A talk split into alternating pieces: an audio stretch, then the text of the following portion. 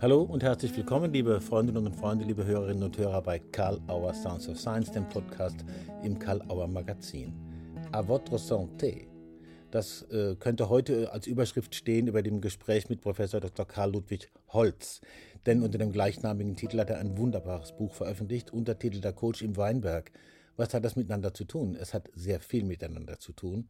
Man kann nämlich aus dem Umgang mit Terroir und anderem, was in der Weinproduktion eine große Rolle spielt, sehr viel lernen und sehr viel übertragen auf den Umgang mit dem Terroir dessen, worin sich Coaches und ihre Klientinnen und Klienten bewegen. Und zum Teil überraschend, zum Teil lustig und zum Teil auch weniger lustig, aber sehr, sehr einsichtsfördernd, wenn man in Zukunft ein bisschen genauer und ein bisschen qualitätsbewusster in beiden Feldern unterwegs sein will. Ein spannendes Gespräch, ein spannendes Buch. Freut euch auf den Kontakt mit Karl Ludwig Holz. A votre santé. Hallo, lieber Karl Ludwig Holz und herzlich willkommen zum Gespräch mit Karl Auer Sounds of Science aus Heidelberg. Ne? ja, ich ja. freue mich auch. Ja. Hm? Also vielen Dank, dass du dir die Zeit nimmst, hier mit Karl Auer Sounds of Science noch zu sprechen, bevor du aufbrichst nach Frankreich. Das ist ja der Kontext auch, oder einer der Kontexte deines äh, Buches, über das wir heute sprechen wollen und über verschiedene Umgebungen dazu und Kontexte. Äh, das Buch hat den Titel Der Coach im Weinberg. So lautet der Untertitel dieses Buches. Und der erfrischende, ermutigende Haupttitel heißt A votre santé. Mhm. Äh, fangen wir mal so an. Für Menschen, die des Französischen äh, nicht mächtig sind, was kommt im Deutschen diesem Wunsch à votre santé eigentlich am nächsten? Was würdest du Ja, also Santé ist die Gesundheit. Man könnte es übersetzen zur Gesundheit.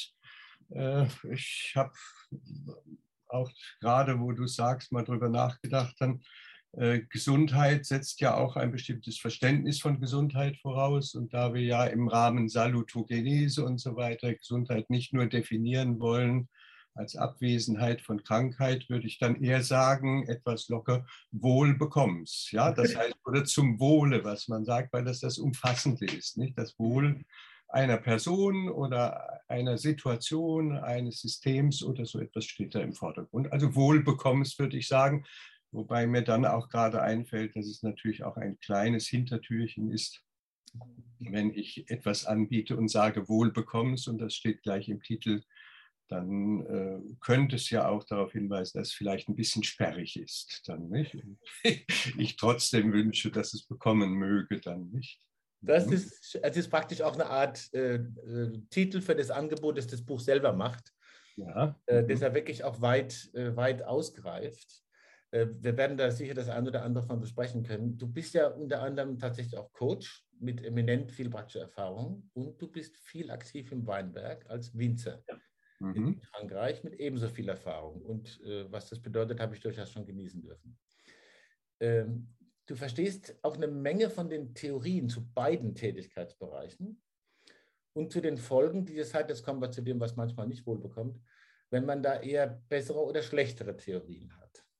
Mhm, und mhm. äh, da sind dir, wenn ich das so richtig verstanden habe, irgendwie Synergien des Verstehens aufgefallen, die du aus beiden Bereichen, also aus der Winzerei und aus dem Coaching und der Beratung herausholst und jetzt zusammengefasst hast. Und damit Hilfe deiner Tante Clara nebenbei bemerkt. auch nur. Ja, auftaucht, ja. Mhm. Ich habe viel gelernt aus der Lektüre, mindestens so viel über Wein wie über Beratung und Coaching. Und was das eine mehr oder weniger indirekt mit dem anderen zu tun hat. Ein Beispiel, sage ich mal man spricht beim Weinmachen, sagst du, von Terroir. Mhm. Systemischen Coaching von System. Was kann man mit dem einen über das andere sagen? Und hast du vielleicht noch ein weiteres Beispiel, wo die Brücke wirklich einfach klar wird? Mhm. Okay, also das ist einer der Sachverhalte, wo es mir aufgefallen ist, die Diskussion über das Terroir, was ja aus dem Französischen kommt, schlecht zu übersetzen ist aus, man kann nicht sagen die Lage, die Gegend, äh, so ganz traditionell hat man gesagt, so die Scholle und so weiter, das, was also jetzt äh, dann den Winzer direkt betrifft in diesem Fall. Terroir meint etwas mehr und es meint nicht nur eben die geologischen Besonderheiten, die biologischen Besonderheiten, sondern vor allen Dingen ist es für mich so ein, sagen wir mal, so ein Transaktionsbegriff. Das heißt, die okay. Wechselwirkungen werden im Terroir deutlich. Es ist nicht etwas, was ich festmachen kann, sondern ich muss nicht auf das, die, den, den Sachverhalt, den Gegenstand blicken, sondern auf Wechselwirkungen, die da passieren. Und da sind wir natürlich wieder beim ja, ökosystemischen, ökologischen und beim Systembegriff, wo es ja auch nicht darauf ankommt, so sehr Eigenschaften in den Vordergrund zu stellen, sondern die Prozesse, die innerhalb eines Systems sich abspielen. Mhm. Da ist mir eigentlich auch deutlich geworden, was das eine mit dem anderen zu tun hat, nämlich die Sichtweise, die systemische Sichtweise, die ja nahe liegt, weil auch vom Systemischen her das Ökosystemische ja einen großen Stellenwert hat und sicherlich auch noch haben wird, wenn wir daran denken, wenn wir uns mit Klimafolgen und so weiter auseinandersetzen, dass es da viele Gemeinsamkeiten gibt. Und das ist in der Tat ein Sachverhalt gewesen, wo ich denke, hier habe ich vom Systemischen, habe ich jetzt einen Zugang, Terror etwas besser zu verstehen. Und der Terroirbegriff, nämlich die konkrete Auseinandersetzung mit dem, was nenne ich Unkraut, was ist kein Unkraut, was ist förderlich, was ist hinderlich, wie wird auch eine Veränderung aufgrund von Klimaveränderungen äh, das beeinflussen, worauf muss ich reagieren und wie ich mich in ein Verhältnis setze jetzt zu diesem Gegenstand, mhm. zum Terroir und so weiter, dass das im Vordergrund steht. Und das hat von daher auch mein Verständnis sehr praktisch von systemischen Denken, systemischen Handeln beeinflusst. Und das ist, denke ich mal, etwas, was einer der Sachverhalte war, warum ich ja auch gedacht habe, auch ich möchte das gerne mal zusammenbringen, dann nicht die Erfahrungen, die ich habe. Daraus, mhm. ja, du hast gesagt, was, was noch für andere Dinge, die vielleicht da eine Rolle spielen, also was mir sehr wichtig ist in dem Zusammenhang, und das hat mich jahrelang auch äh, beruflich beschäftigt, ist der Umgang mit Verhaltensbesonderheiten, Verhaltensauffälligkeiten, Verhaltensstörungen. Und da war auf einmal die Idee, naja, genau die Diskussion, die wir haben, was ist eigentlich Unkraut, was ist kein Unkraut, wer definiert das eigentlich und ist das nicht abhängig auch von bestimmten ökonomischen Zwängen, was auf einmal zum Unkraut wird?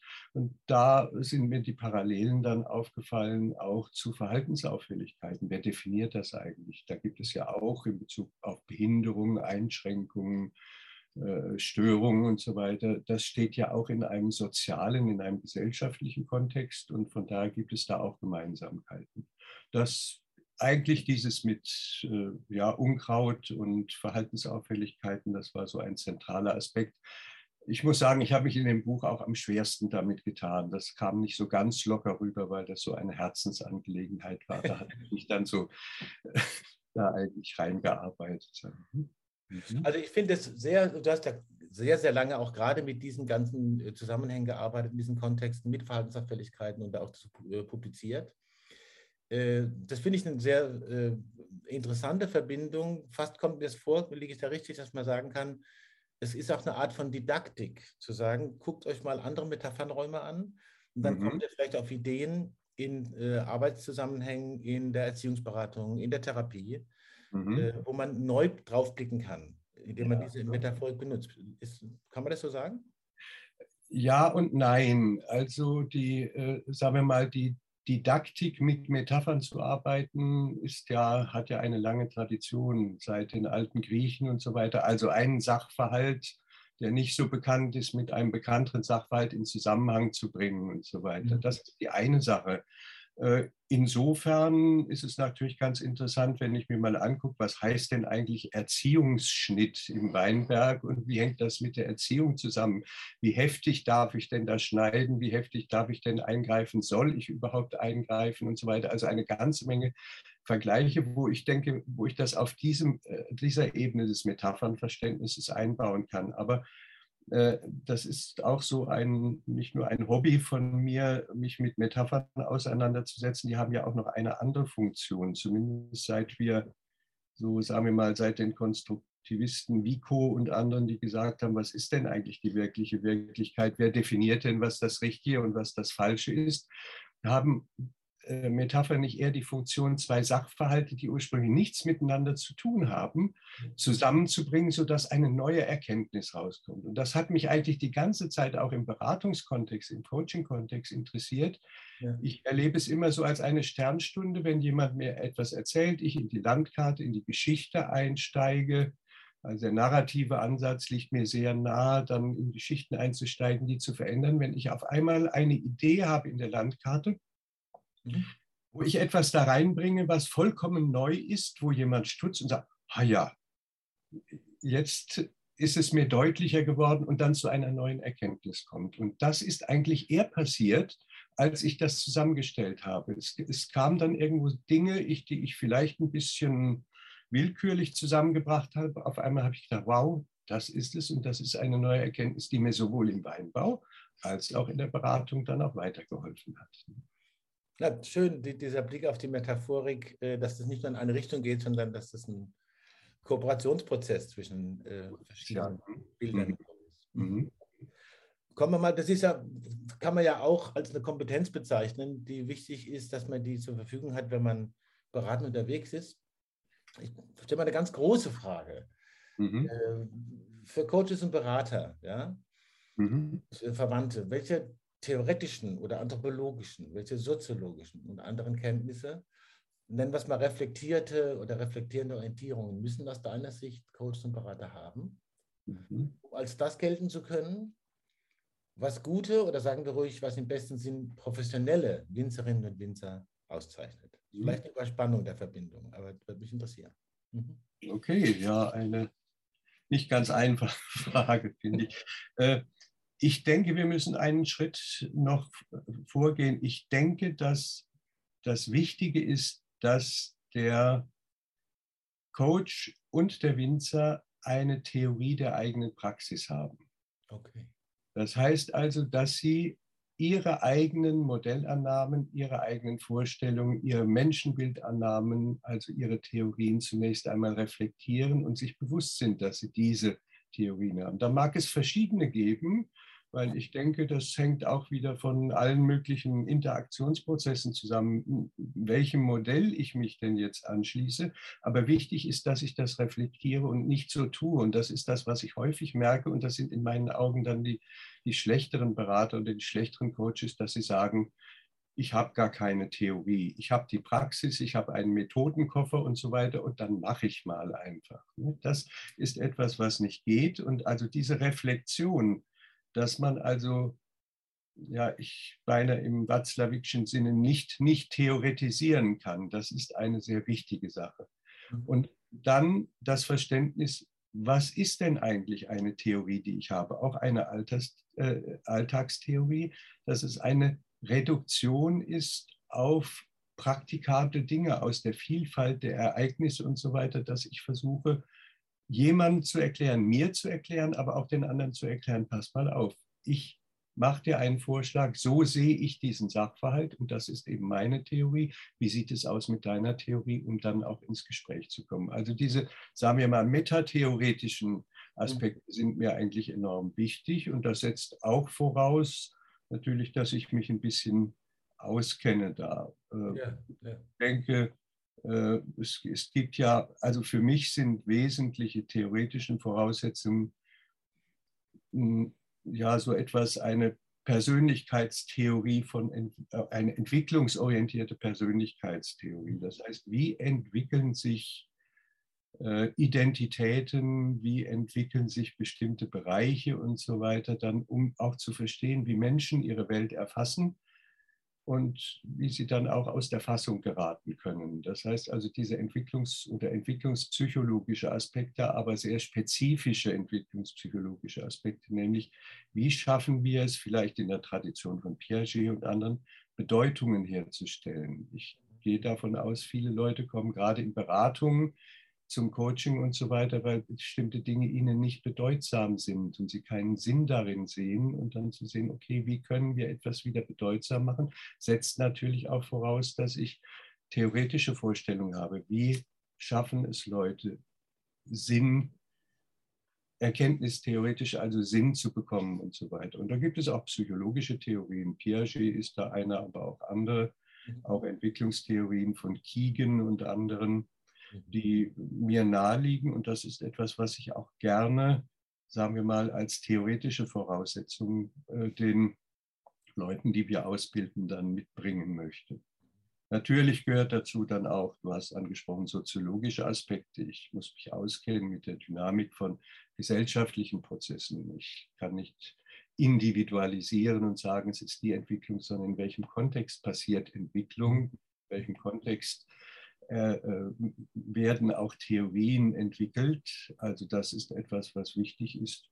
Und aber vor allen Dingen ist, denke ich mal, eine wesentliche Voraussetzung, dass ich meine ja, wissenschaftstheoretische Position ist vielleicht ein bisschen zu hoch gegriffen, aber meine eigenen Theorien äh, reflektiere, meine Beliefsysteme darin einbaue und so weiter und dann weiß, was ich eigentlich tue und nicht so, so tue. Also das sehe ich manchmal bei einigen Kollegen, die dann sagen, ich brauche keine Theorie, ich habe keine Theorie, ich habe meinen Methodenkoffer. Das mhm. ist fatal, denke ich mal, für alle Beteiligten.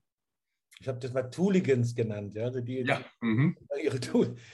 Da, Fritz Simon hat irgendwann mal sinngemäß gesagt, man kann nie vorsichtig genug in der Wahl seiner Theorien sein, die könnten auch mal tödlich enden. Mhm. Aber das ist ein, ist ein schöner Einblick. Ähm, kurze Zwischenfrage, die mir spontan einfällt. Äh, du hast jetzt von Ausbildungskontexten gesprochen. Das, äh, da kommen wir vielleicht auch noch mal kurz drauf, was da notwendig und wichtig wird, gerade vielleicht in den äh, aktuellen Entwicklungen.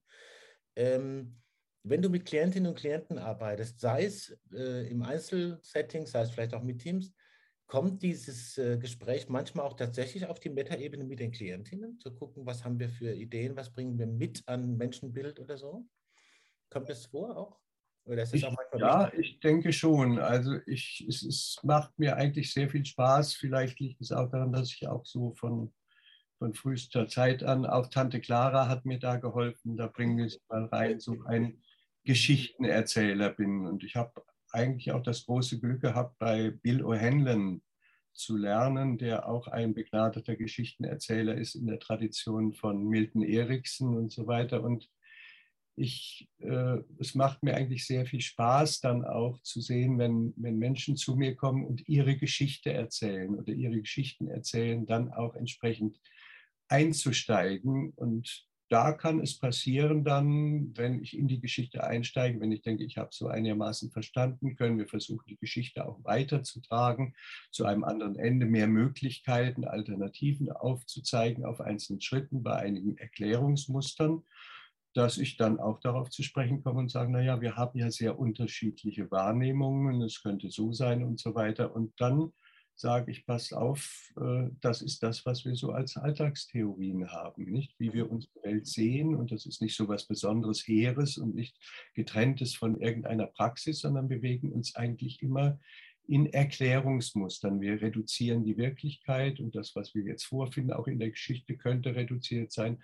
Was steckt denn da eigentlich, was stecken für Grundannahmen zugrunde? Ich vermeide dann den Begriff des Beliefsystems, aber es sind ja Überzeugungen, die eigentlich auch zu meiner theoretischen Ausrüstung dann gehören. Und das wird deutlich gemacht dann. Und das ist eine sehr spannende Sache, weil ich denke, das kann man auch auf ja, sagen wir, auf unterschiedlichen Entwicklungsniveaus, auch bei Jugendlichen, auch bei ja, nicht ganz kleinen Kindern und so weiter, kann man solche Gespräche dann auch führen. Mhm. Super. Äh, Frage nochmal: Coaching Wein. Äh, ist gutes Coaching ein Produkt wie guter Wein? Mhm. Oder ist Coaching eher der Prozess, der zu einem guten Produkt führt? Was wäre dann das Produkt? Oder führt die ganze Fragerichtung in die Irre? Welche Frage könnte vielleicht ertragreichere Antwort begünstigen, da nochmal in den Vergleich zu gehen? Was ist, kann man Coaching als Produkt bezeichnen und was ist es dann? Ja, das ist also insofern auch gut, weil es auch mit unserem, sagen wir mal, metatheoretischen Vor- oder mit dem Vorverständnis zu tun hat. Wir unsere westlichen Sprachen neigen dazu, eigentlich, wie sagt man so schön, zu ontologisieren. Das heißt, mhm. also mhm. Prozesse dann irgendwo immer zu Sachverhalten zu machen, äh, Eigenschaften äh, zu vermuten, wo eigentlich wir mehr auf die Prozesse sehen sollten. Und von daher sind wir eher geneigt, auch in Coaching-Prozessen, aber auch beim Wein äh, das Produkt zu sehen und nicht so sehr den Prozess. Mhm. Und das fällt uns schwer, Menschsein beispielsweise. Nicht? Da gehen wir davon aus, ja, das ist so etwas Ontologisches. Nein, Menschsein ist ein aktiver Vorgang von Anfang an, nämlich Bedeutung herzustellen, permanent unterwegs zu sein. Und das macht das menschliche Sein aus. Und Sein ist prozessorientiert und nicht so sehr ja, ontologisierend dann in diesem mhm. Sinne. Und wenn wir das übertragen, ist auch ganz spannend auf Wein zunächst einmal, ja. dann müssen wir sagen, der Wein, der vor mir steht, der ist ja in keiner Weise fertig, sondern es ist ja nur eine, eine kurze Bestandsaufnahme. Auch wenn er auf die Flasche kommt, arbeitet er ja weiter. Okay. Das Schöne ist, äh, zum Wein gehören ja für mich zumindest auch die Geschichten äh, wie ist der Wein entstanden, aber auch das Ambiente, wenn ich ihn aufmache, in welchem Kontext schaue ich ihn mir an, genieße ich ihn und so weiter. Da passiert eine ganze Menge. Mhm. Und von daher fände ich es ganz spannend, mal zu sagen, Wein ist, naja, auf eine gewisse Art und ist es natürlich ein Produkt, aber es ist unendlich spannend, Wein als Prozess zu sehen. Ja? Und das ist auch das Entscheidende, wie ich da einsteige. Ich wenn ich im Weinberg bin, also schon bei der Pflanzung fängt das an und so weiter, ich lasse mich auf einen Prozess ein, der nicht abgeschlossen ist, wenn der Wein gewissermaßen in die Flasche kommt, sondern mhm. es weitergeht, wo ich weiter probieren kann, denke, ah ja, wie wird er sich entwickeln? Also er ist ja permanent in diesem Prozess drin. Von mhm. daher ist Wein ein Prozess und Coaching ist natürlich auch ein Prozess und ich denke, dass es sehr wichtig ist, das ist mir auch deutlich geworden, da in diesem Sachverhalt, wenn wir nicht zu schnell sagen, wir müssen im Coaching auf ein Produkt heraus. Okay. Denke mal an den lösungsorientierten Ansatz, etwas, was, was mir sehr nahe liegt. Es wäre fatal zu sagen, so wir setzen uns jetzt zusammen und am Ende haben wir jetzt die Lösung und das ist das Produkt, das kannst du unter den Arm nehmen, jetzt hast du was und gehst damit nach Hause. Sondern es ist eigentlich so, dass gewissermaßen der Coaching-Prozess dazu führt oder Lösungen eigentlich Angebote sind, dass derjenige sich in ein anderes Verhältnis zu seiner vorfindbaren Situation setzen kann. Das heißt, ein aktiver Prozess. Lösung ist etwas mehr Möglichkeiten, mehr Alternativen, also sehr prozessorientiert auch. Und mhm. von daher denke ich, ist das eine spannende Sache. Das ist, wird mir gerade eher deutlich, wo du fragst, ist es nun ein äh, äh, Produkt oder Prozess, dass es sehr wichtig ist und das ist eigentlich auch etwas, was ich immer vertrete, dann, dass mhm. wir mehr auf Prozesse achten sollten als auf Produkte, auf mhm. Ontologisierung. Unsere Sprache macht es uns da etwas schwerer. Mhm. Der Wein ist süß. Natürlich ist der Wein nicht süß in irgendeiner Form, sondern wir schmecken ihn so. Und das ist ein Interaktionsprozess, das mhm. ich so empfinde. Und gerade bei den Weinproben sehen wir ja, dass wir sehr schön in die Prozesse einsteigen können. Und wenn wir Informationen geben über das eine und so weiter, dass das ganz anders wahrgenommen wird, ganz anders gesehen wird. Und das ist eine spannende Sache. Also vielleicht ein extremes Beispiel dazu. Ich habe das auch deutlich gemacht. Viele Leute werden in Sauvignon auch schon eine kleine Vorgabe sagen, ah ja, das schmeckt ein bisschen beerig, holundrig und so weiter und Holunder rausschmecken. Und wenn man dann sagt, ja, so Holunder und so weiter, alle Welt schmeckt Holunder dann. Wenn ich aber eine kleine Intervention mache und sage, ich weiß nicht, wer von euch auch Katzen hat zu Hause, aber mir hat meine Katze neulich dermaßen in die Wäsche gepiet und so weiter, das war schon nicht mehr auszuhalten dann, ich habe das neulich anlässlich meines 61. Abiturtreffens mal gemacht mit einer Gruppe, da gab es dann einen Sauvignon, die sagte, müffelt der nicht ein bisschen? Und es war so, dass einige Leute dann gewissermaßen Cat's Pea dann auch geschmeckt haben, was vorher Holunder war. Nicht? Also das, wie, wie, wie jetzt Wein und der Geschmack des Weins und so weiter, wie, wie wir in die Prozesse einsteigen können und die eigentlich nicht aufhören. Hm. Das ist ein, ist ein scharfes Beispiel im wahrsten Sinne des Wortes, aber ja. es macht ja deutlich, wie sozusagen Angebote, andere Konstruktionserleben äh, anstoßen können und so. Und das wissen wir ja beim Wein auch, in welchem Kontext, also mit welchen Speisen, mit dem Essen. Die Franzosen, das ist eine tolle Sache, würden Wein nie alleine trinken, sondern immer zum Essen. Es kommt auf die Jumelage an. Wie mhm. verbindet sich das? Und das ist der Prozess eben, der genossen wird mit den Gesprächen, mit dem Ambiente, etwas, was man ja auch mit Weinproben und so weiter versucht dann, äh, dann auch herzustellen. Im Grunde genommen ist die Frage, die ich noch hatte zu, ähm, Fragen der Ausbildungen und was jetzt gerade besonders äh, wichtig ist für Ausbildung und Qualifizierung, hast du schon ganz viel gesagt. Man findet auch ein Buch, da sehr viel dazu, sehr viele Verbindungen, wo zum Teil expresses Verbe ist, zum Teil sozusagen äh, in den Ausführungen enthalten, was es für, für Anforderungen haben muss eigentlich. Wenn mhm. dir noch zwei, drei Ideen dazu kommen, gerne. Ansonsten, mhm. also was, was noch bei Ausbildungen und Qualifizierungen für mhm. insbesondere Coaches und Berater, aber vielleicht auch äh, für Winzerinnen und Winzer wichtig Ja, mhm. also äh, das ist etwas, was ich auch von so meinen wissenschaftstheoretischen Voraussetzungen hier mitgenommen habe, äh, dass es immer gut ist zu wissen, worüber man eigentlich spricht. Das heißt, Definitionen, was mache ich eigentlich und was will ich eigentlich, ist sehr wichtig. Mhm. Da wird beim Wein hat man sich da viel Mühe gegeben und es wird jetzt ganz klar definiert, was ist denn eigentlich ein Wein und so weiter. Also dieses Getränk mit mindestens 8% Alkohol und so weiter. Da gibt es Definitionen, was aber ein Coach ist und was ein Berater ist. Da gibt es relativ viel Wildwuchs. Und wenn ich da nicht weiß, worüber ich eigentlich rede, ist es auch schwer, Kriterien festzustellen. Was soll er eigentlich? Was sind die Aufgaben? Was sind die Voraussetzungen?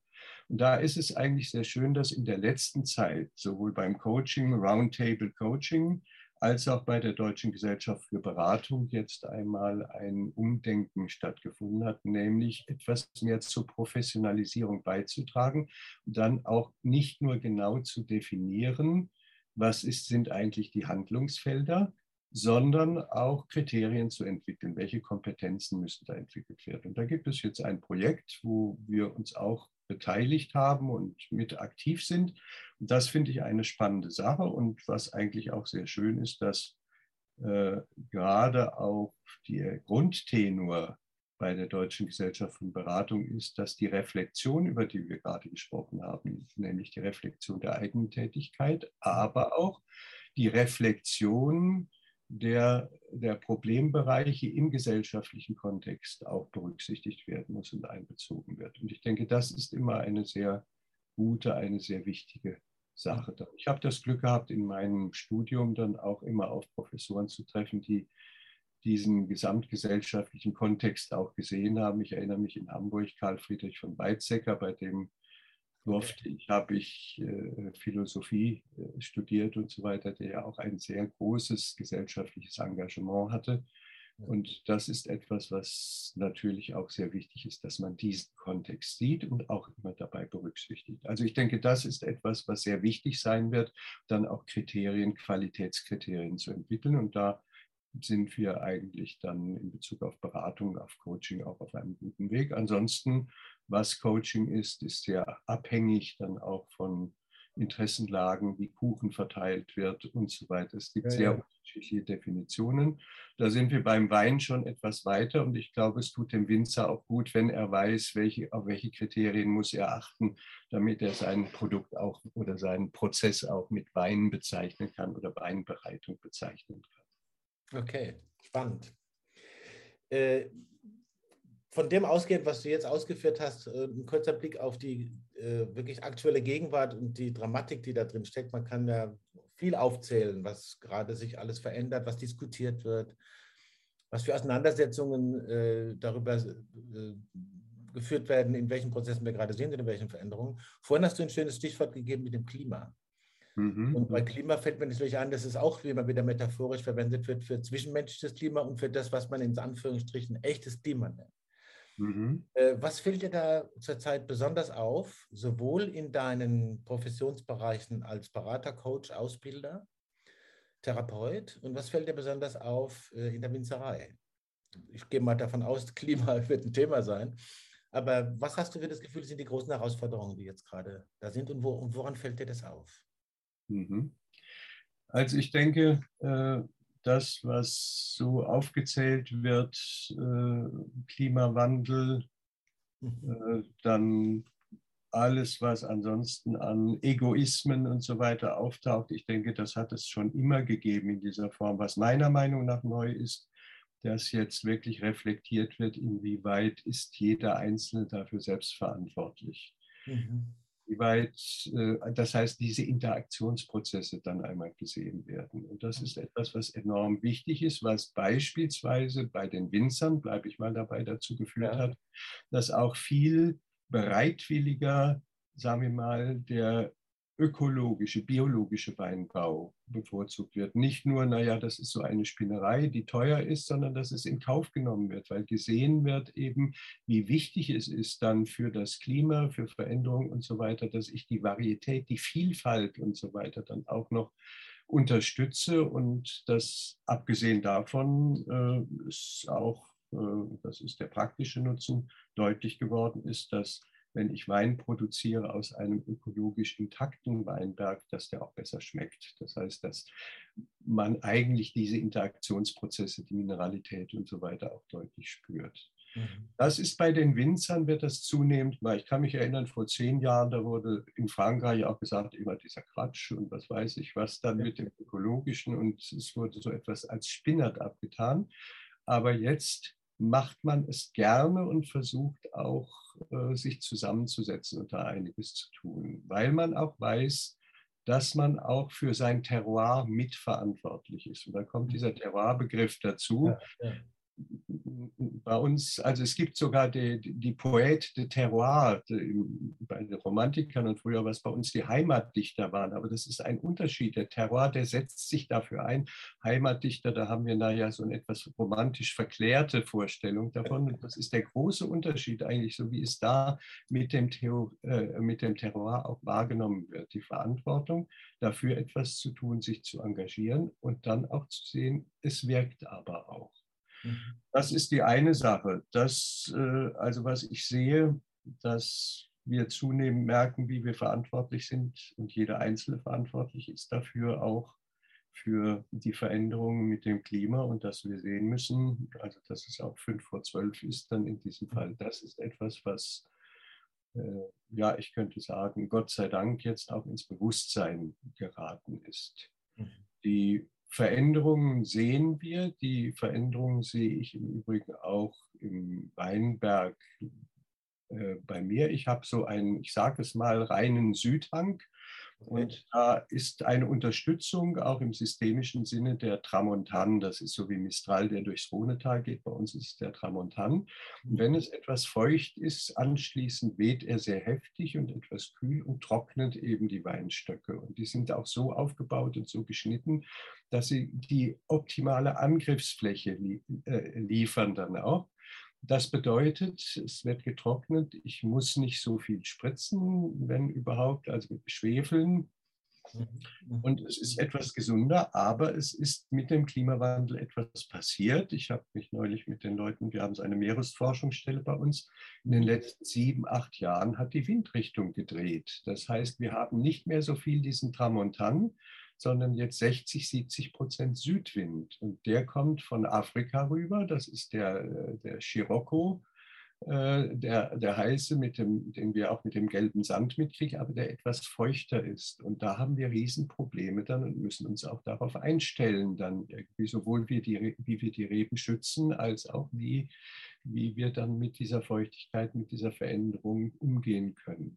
Was auch bedeutet, äh, das liegt ja am Meer da unten, dass die Forscher festgestellt haben, dass sich eben auch die Meeresströmungen ändern dadurch, weil das anders aufgewühlt, anders umgeschichtet wird mit dem Winter unten und also die Fauna, Flora sich auch verändert und dass das durchaus dramatisch werden könnte, wenn das eben nicht nur jetzt so eine, ein Zufall ist oder mal sieben, acht Jahre jetzt diese Veränderung stattfindet, sondern wenn das eben äh, auch zu diesem äh, kontinuierlichen Klimawandel beitragen sollte.